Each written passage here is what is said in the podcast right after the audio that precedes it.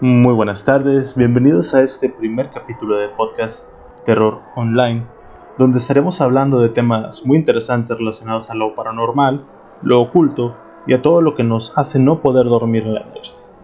Mi nombre es Alex Deschain y el tema de hoy quise que fuera un tema pesado para hacer este podcast pisando fuerte. El tema es pactos satánicos. Entonces, para empezar, primero tenemos que definir qué es un pacto satánico. Bueno, en este caso es un intercambio, tú das algo y el demonio te da algo a cambio. Cabe decir que no todos los pactos se hacen con el diablo o Satanás, como se puede decir. Imagínense, imagínense esta situación. Si tú quieres construir tu casa, llamas a un arquitecto. Si tú quieres poner luces, llamas a un electricista. Si necesitas defensa legal, llamas a un abogado.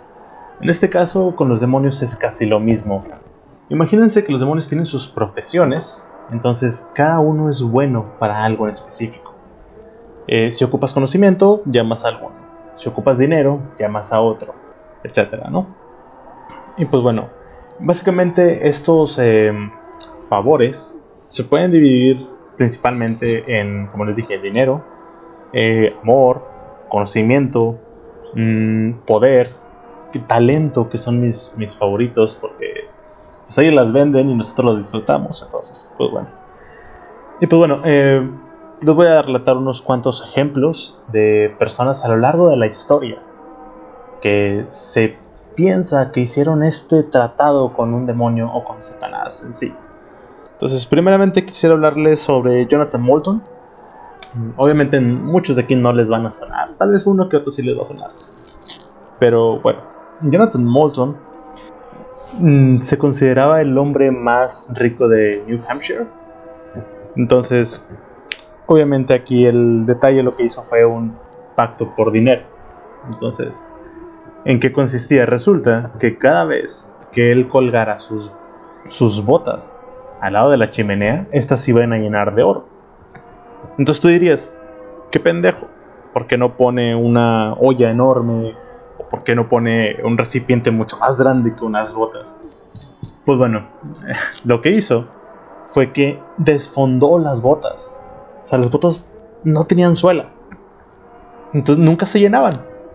Ya se fue como tenía toda una bodega de puras monedas de oro. Obviamente el diablo dijo, a mí no me haces pendejo. Y lo que hizo fue que quemó la casa. Quemó la casa con todo lo que estaba dentro y la familia de Moulton muy apenas salió viva. Entonces, esa es una pequeña historia nada más. Eh, tenemos, por ejemplo, no sé si conozcan lo que es el Codex Gigas. El Codex Gigas se puede decir que es la Biblia del Diablo, o al menos así la conocen en muchas partes. Pueden buscar imágenes en internet, eh, sobre todo por lo que les voy a decir ahorita. Resulta que había un monje que había roto sus votos. Entonces, como una sentencia, lo iban a emparedar. No le iban a hacer sándwich, le iban a meter en una pared y le iban a enjarrar al vato adentro.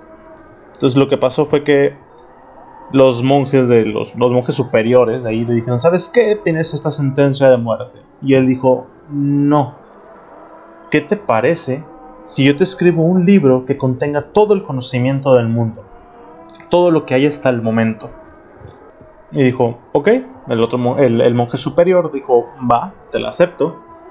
Pero sabía que no lo iba a cumplir. ¿Por qué? Porque les dijo, tienes una noche para hacerlo. Y esto ya pasaba de las 12 de la noche, entonces el vato estaba empinado. ¿Qué pasó? Él invocó a Satanás y les dijo, necesito que me ayudes. Necesito que se haga un libro con todo el conocimiento del mundo y lo quiero para mañana. Y a cambio te doy mi alma. El diablo dijo, va con una condición, que en una de las páginas venga mi imagen. Entonces el monje va, acepta.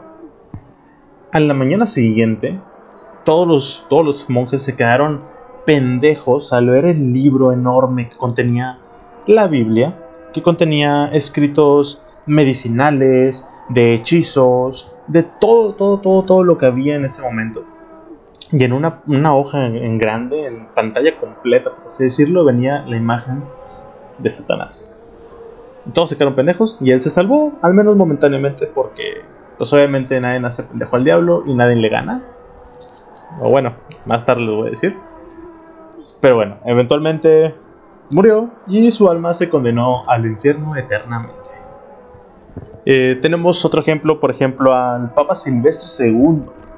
Pues uno pensaría que los papas son las personas más correctas del mundo, pero eh, la historia nos ha demostrado que no es así. De hecho, posiblemente después haga un podcast de los papas más pasaditos de lanza, porque sí hay muchos muy enfermos, muy, muy, muy, muy, muy tocados. Pues bueno, resulta que había un filósofo, un filósofo árabe que tenía un libro, que este libro según contenía los sellos para sellar o para encerrar a muchos demonios, incluidos Satanás. Entonces, este se llamaba mm, Gerbert. Gerbert se llamaba el, que iba a ser papa, porque papa Silvestre II es el nombre que se pone en ellos. Bueno, que se puso él. Eh, Gerbert se llamaba. Resulta que se dio cuenta que existía ese libro y él lo quería. Pero no sabía cómo acercarse, entonces lo que pasó fue que se enamoró, bueno, enamoró a la hija de este filósofo árabe y entrando en confianza, pues se pusieron a pistear. Lo dejó tan borracho que su plan era meterse a la habitación de noche porque este filósofo dormía con el libro bajo su almohada. Entonces se iba a meter de noche a su habitación, le iba a robar el libro y se iba a pelar. Lo que no contaba era que este filósofo tenía la capacidad de rastrear a las personas por tierra y por agua. Entonces este vato se le ideó en ese momento, ¿sabes qué? Me voy a quedar suspendido de un puente de madera y así voy a estar en punto medio. Y así es como se escapó. Por más pendejo que suene, así es como le ganó. Ya teniendo este libro, este libro eh, contenía mucho conocimiento, muchos hechizos. Eh, se dice que por esto fue que él vendió su alma al diablo, porque a partir de aquí fue cuando se hizo papa y se le conoce como el papa mago o el papa druida. Eh, otra mm, leyenda relacionada a este mismo papa, que realmente no sé si está relacionado, pero eh, te lo voy a contar porque es interesante, se debe a que su tumba destila agua y soy el crujir de los huesos cuando un papa está inminente a su muerte. Entonces avisa, se va a morir alguien y los huesitos empiezan a moverse y todos se paniquean. Entonces es, algo interesante. Se llamaba, creo se llamaba uh, Gerbert de Antilac, creo que se llamaba la persona esta y se terminó nombrando Silvestre II. Em, otro caso que tenemos es de John Fian, que mm, él fue acusado de brujería. Fue acusado de brujería, estamos hablando de siglo XVI, en 1590 más o menos, por ahí. Resulta que esta persona fue acusada de brujería, de hechicería, eh, lo iban a quemar, pero tenía que tener su eh, juicio. Entonces, cuando lo estaban juzgando, él dijo, ¿sabes qué? Es que la verdad tuve, hice un pacto con Satanás, pero si me perdonan, voy a renunciar a este pacto. Voy a hacer, voy a llevar, una vida eh, recta como un cristiano, ser bueno, etcétera, ¿no? Eh, en su pendejez, la corte dijo, va, está bien, te perdonamos. Y en la noche, bueno, no lo liberaron todavía, lo dejaron encerrado en su celda mientras decían, pues sabes qué, yo creo que sí, yo creo que no, sí lo van a dejar eh, ir.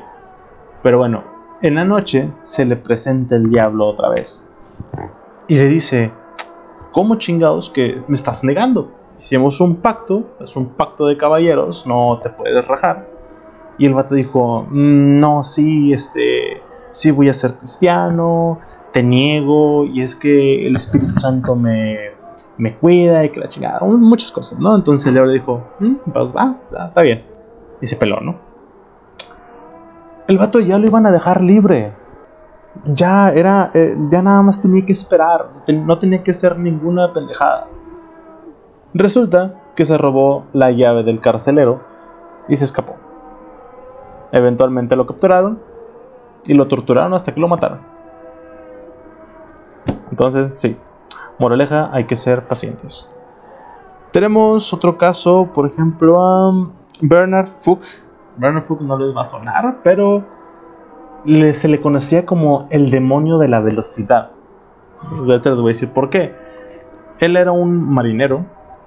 Tradiaban, ¿qué eran? ¿Especias? Creo que eran especias. Pero nadie le ganaba a este vato. Nadie.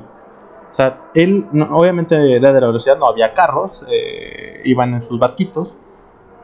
Y era fundamental encontrar la ruta más corta o más rápida para llegar al destino.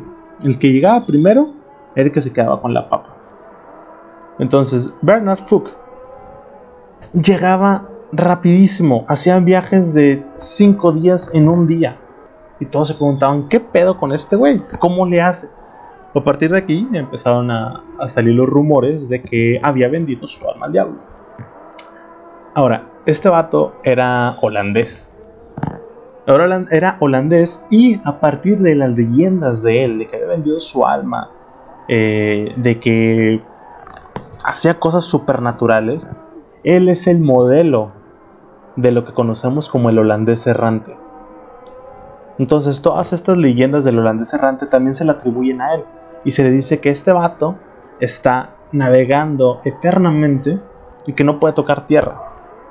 Y entre los marineros, no sé, no soy marinero, pero dicen que existe ese mal augurio de que si tú ves una nave a lo lejos, ya te cargó la chica. Se supone que la, la madera del barco iba a ser tan fuerte como el metal y que ibas a poder navegar en las tormentas más pasadas de lanza. O sea, no iba a haber nada que te detuviera. Bueno, ese es el relato de Bernard Fuchs. Para que lo conozcan, el modelo del holandés errante. Y pues bueno, mis favoritos son todos aquellos relacionados con el talento. Porque, bueno, en mi caso, eh, a mí me encanta la música. Entonces, tengo el caso, por ejemplo, de Niccolo Paganini. Niccolo Paganini es más conocido como el violinista del diablo. Eh, hay varios relatos de él. Uno dicen que se le apareció el diablo un día. Otros dicen que realmente él no fue el que vendió su alma, sino que la vendió su mamá. Así que bueno, eh, un relato dice que eh, su mamá, estando embarazada, soñó que se le aparecía Satanás. Entonces él le decía, ¿sabes qué? Mm, yo le ofrezco a tu hijo la virtuosidad para tocar el violín como nadie en la historia lo ha tocado. Va a componer obras tan hermosas y tan complejas que nadie va a poder. Todo a cambio de su alma. La señora realmente no sabía si estaba soñando o qué pasó. Decía, ah, es un sueño muy vívido. Y fue durante varias noches que se le estuvo apareciendo e insistiéndole.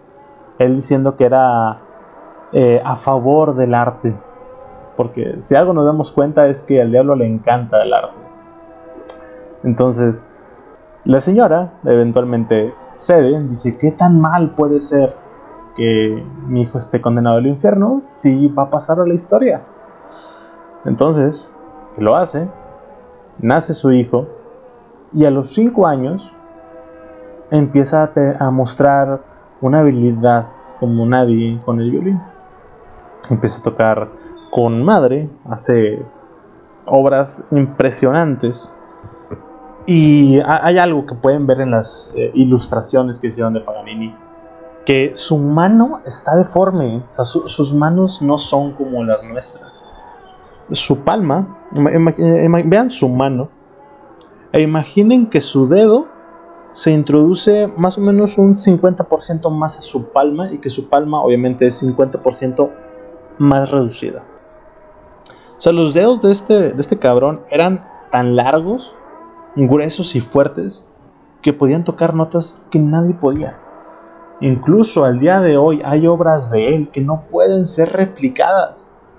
La forma en que la replican es con una computadora.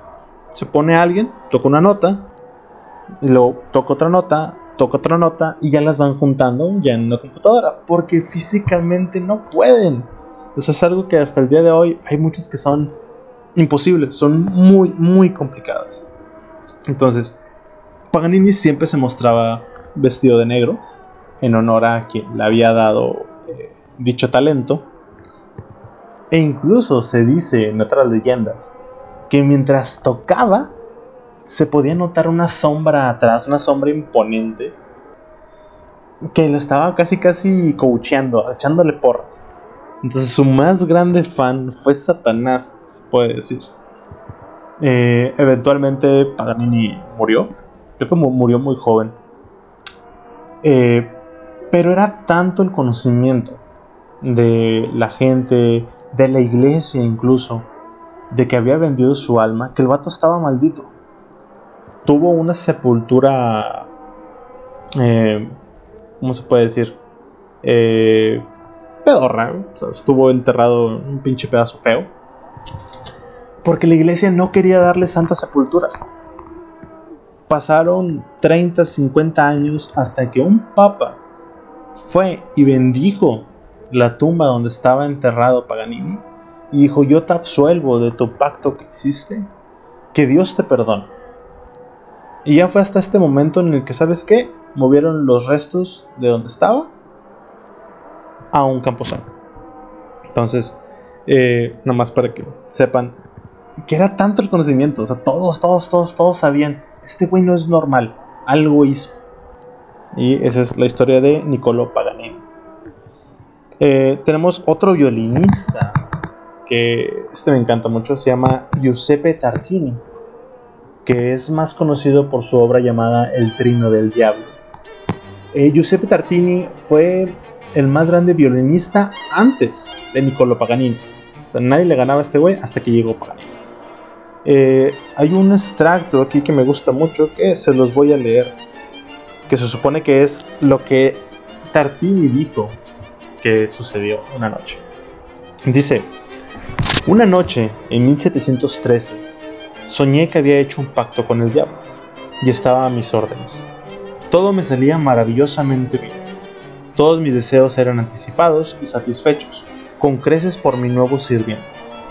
Ocurrió que, en un momento dado, le di mi violín y lo desafié a que tocara para mí alguna pieza romántica.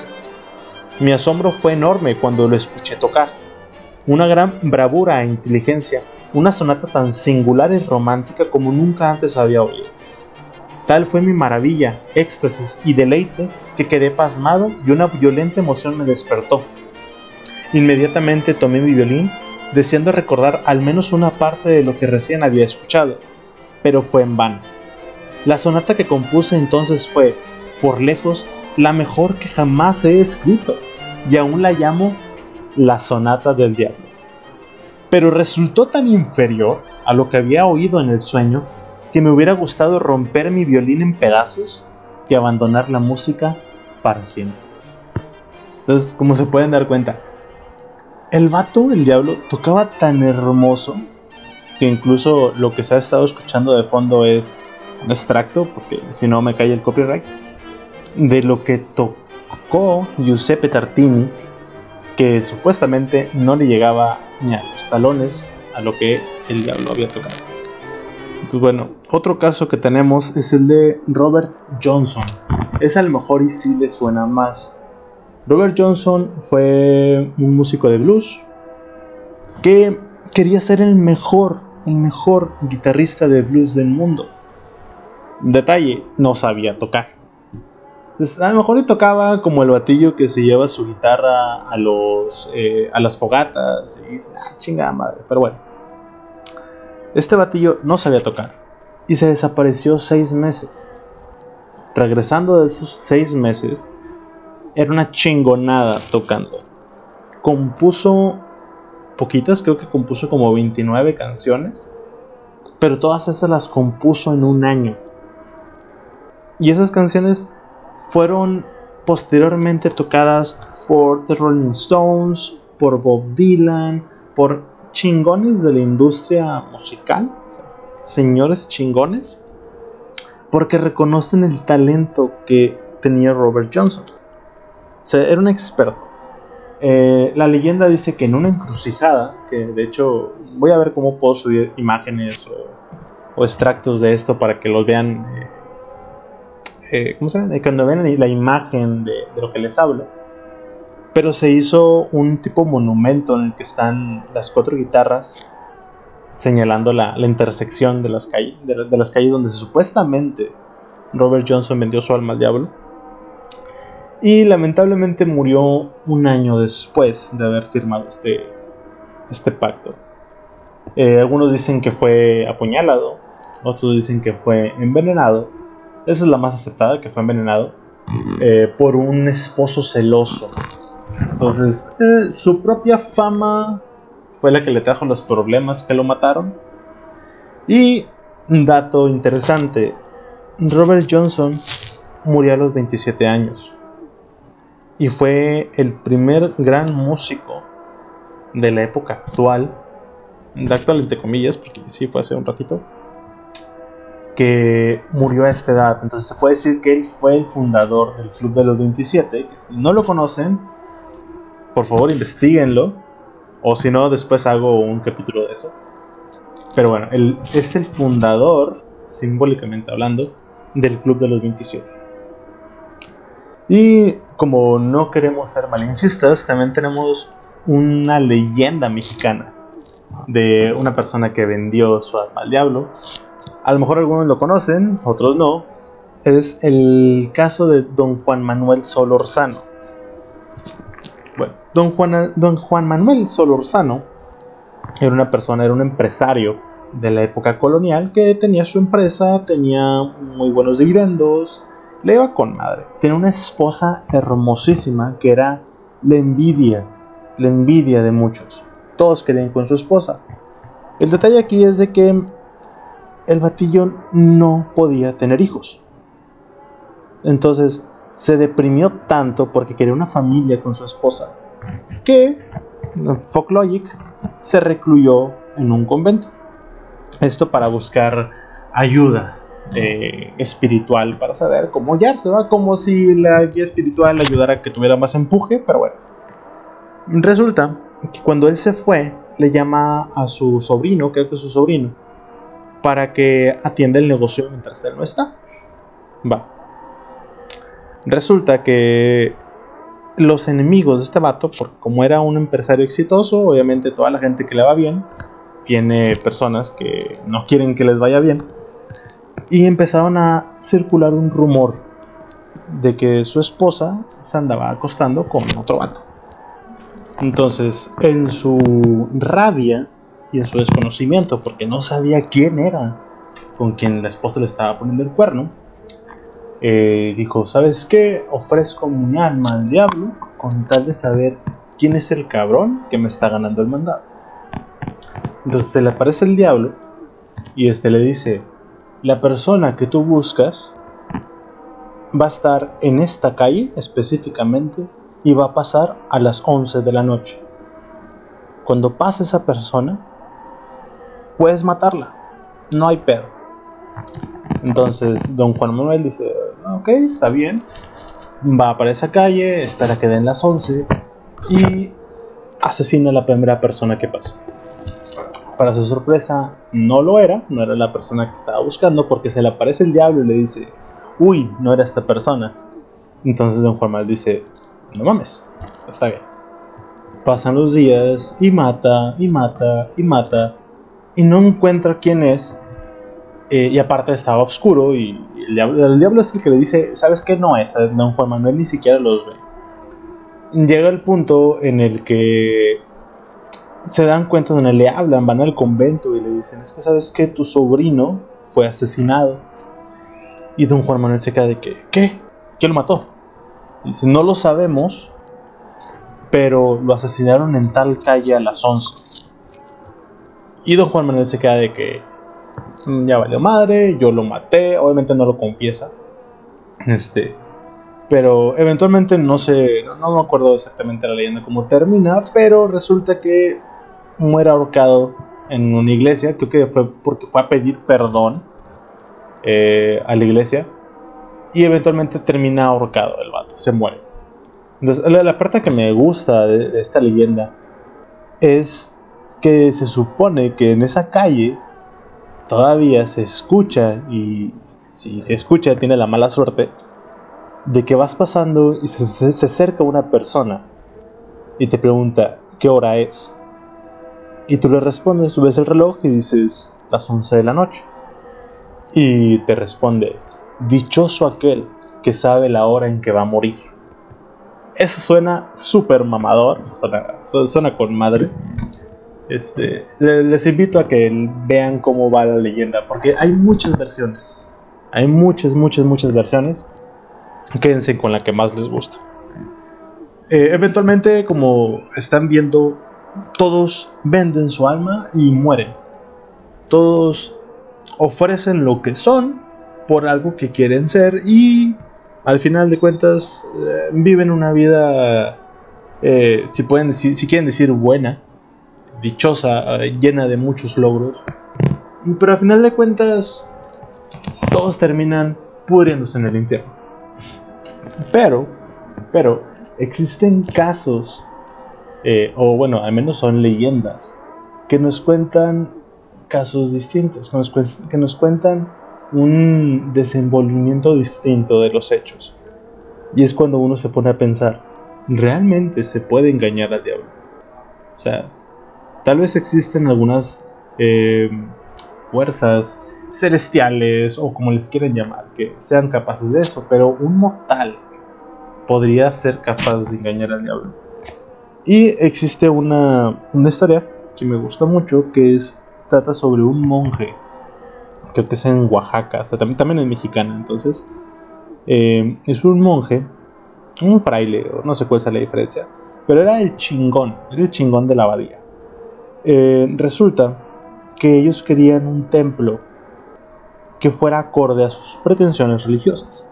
Ellos supuestamente adoraban demasiado a Dios, entonces el templo que querían erigir para ello, para él, iba a ser un templo digno, y el que tenían, pues era una capillita pinche, era algo simple, que pensaban que no era suficiente para evangelizar a los nativos que había en ese momento.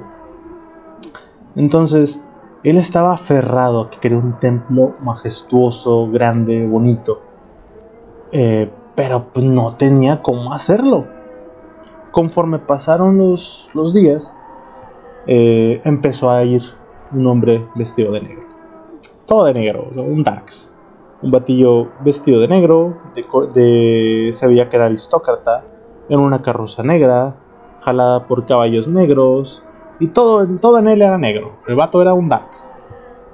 Entonces, resulta que este batillo fue varias veces a la abadía a hablar con el, con el fraile. Se supone que se escuchaban las risas que rebotaban en toda la abadía y todos, todos, todos escuchaban esas risas. Y eran risas acá demoníacas que salen en las películas de terror o que esas risas que escuchas en la noche y que te quedas bien culeado. Bueno, esas. Eh, pasaron los días y eventualmente un día el fraile mayor le dice a todos los frailecitos, ¿saben qué? Esta noche enciérrense en su habitación y no salgan por nada del mundo. Por favor, se los pido. Entonces, en esa noche, todos los frailes empezaron a escuchar martillazos, risas, blasfemias. Afuera se quedan de qué pedo que está pasando. No podían dormir. Algunos incluso se asomaban por la ventana y veían sombras que transportaban las vigas, martillaban, subían y bajaban todo en chinga. Estaban construyendo el templo que el fraile mayor quería. Cercano, cercano al amanecer, como a las 4 de la mañana, canta el gallo. Y todas las personas que estaban viendo, todos los frailes que estaban viendo por la ventana, ven como todas las sombras desaparecieron y se fueron, dejando la obra inconclusa. Entonces, pasan los días, todos salen y dicen, wow, manches, el, el templo está casi terminado, quedó con madre. El fraile años después se enferma y en su lecho de muerte cuenta, confiesa más bien, que la persona de negro que había estado yendo a la abadía era Satanás.